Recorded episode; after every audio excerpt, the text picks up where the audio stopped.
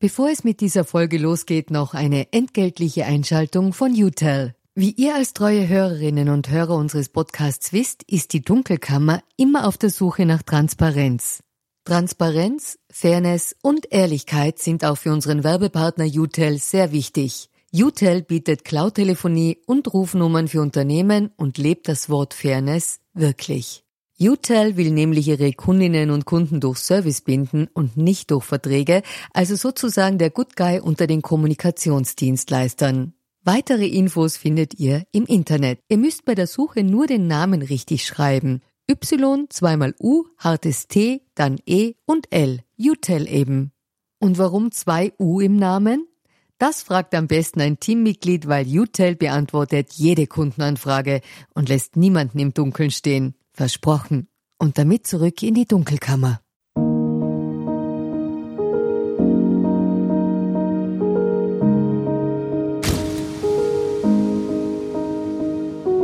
Herzlich willkommen in der Dunkelkammer. Mein Name ist Michael Nickbasch, ich bin freier Journalist und beschäftige mich mit mächtigen Menschen. Also genauer mit der dunklen Seite der Macht.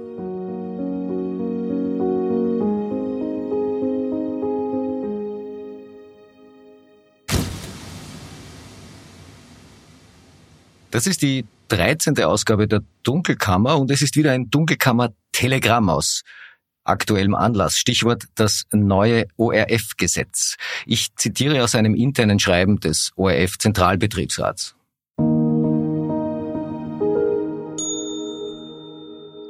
Die Medienpolitik der Bundesregierung sorgt einmal mehr für Wirbel. Nach dem Kahlschlag bei der Wiener Zeitung jetzt also das neue ORF-Gesetz, das derzeit in Begutachtung ist.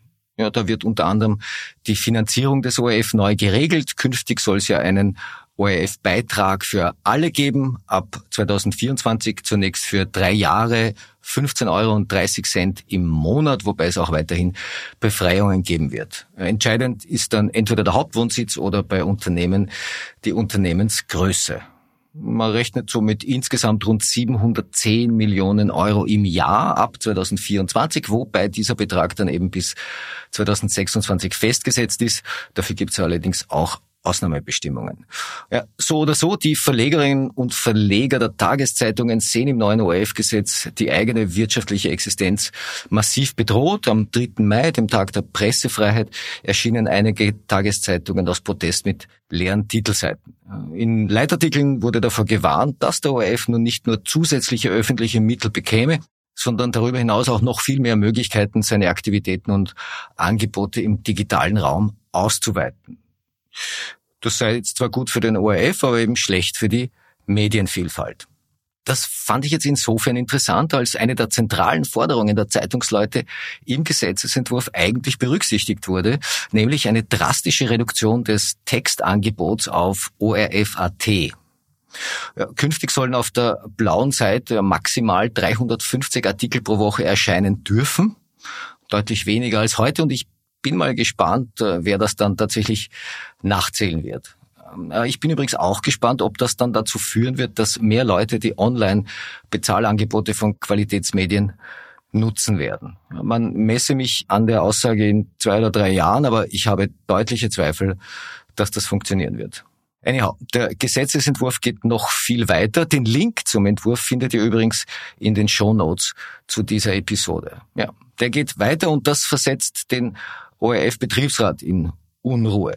Denn einerseits will die Bundesregierung mit dem neuen ORF-Gesetz auch in bestehende Arbeitsverträge eingreifen, ja, und andererseits, und jetzt kommt's, soll der ORF laut Paragraph 7a des Gesetzesentwurfs dem Bundeskanzler künftig jährlich Bericht darüber erstatten, welche Gehälter man bezahlt. Also da sollen Listen mit Einkommensgruppen entstehen für Angestellte, freie Mitarbeiter, Beschäftigte in Tochterfirmen, geordnet nach Arbeitgeber, Altersgruppen und Geschlecht.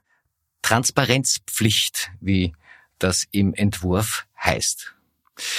Es geht noch weiter, denn bei Gehältern ab 170.000 Euro brutto im Jahr, da soll dem Bundeskanzler nämlich auch die jeweiligen Namen der ORFler berichtet werden und dazu auch die Einkünfte aus Nebenbeschäftigungen offengelegt werden. Ja, und all das soll dann auch auf der Website des ORF veröffentlicht werden.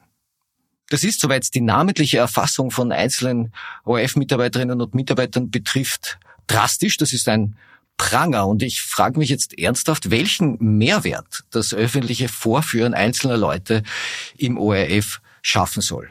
Aus dem Gesetzesentwurf geht das jedenfalls nicht hervor und es sei denn, man definiert Neidreflexe als Mehrwert, denn nichts anderes würde mit einer solchen Wer verdient wie viel Liste bedient werden. Ja, abgesehen davon, für welche Berufsgruppen im öffentlichen Bereich gilt diese besondere Form der Transparenzpflicht eigentlich noch? Also gibt es tatsächlich vergleichbare öffentlich zugängliche Namenslisten zu den Topverdienerinnen und Topverdienern in staatlichen Institutionen oder Unternehmen? Also ich kenne jetzt ad hoc keine, aber womöglich übersehe ich irgendwas. Ne? Klammer auf, ich glaube aber nicht, dass ich da was übersehe. Klammer zu. Vor mir liegt jetzt ein internes Rundschreiben des ORF Zentralbetriebsrats vom 4. Mai. Das ist also ganz aktuell. Und in dem zweiseitigen Schreiben an die eigenen Leute protestiert die Belegschaftsvertretung scharf gegen die, Zitat, Grenzüberschreitungen, Zitat Ende im Gesetzesentwurf. Und man kündigt ein höchstgerichtliches Vorgehen dagegen an. Ja, da geht es einmal um den Eingriff in bestehende Dienstverträge. Also für Dienstverträge, die vor dem 1. Jänner 2004 abgeschlossen wurden, sollen die maximalen Abfertigungsansprüche ab 2029 und bis 2031 schrittweise gesenkt werden.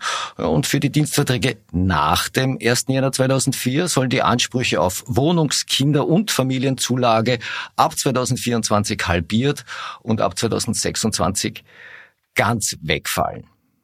Ich zitiere aus dem Schreiben des Zentralbetriebsrats.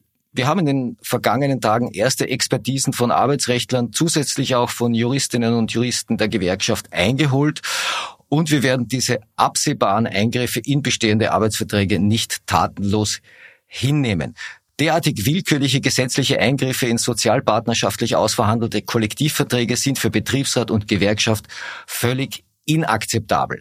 Die Eingriffe in die entgeltlichen Bestandteile unserer Verträge treffen gerade auch Geringverdiener.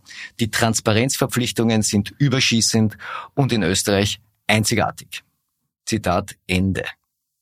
Ja, die Begutachtungsfrist für den Entwurf läuft übrigens noch bis zum 25. Mai und ich äh, äh, vermute, dass das Gesetz dann wie gehabt beschlossen wird. Das wäre jedenfalls keine Überraschung. Schauen wir mal, was da weiter passiert.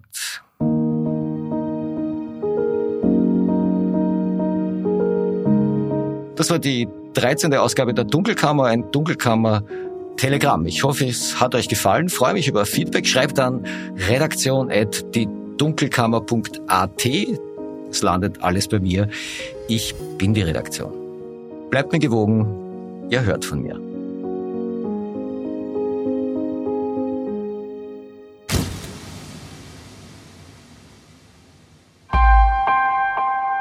Missing Link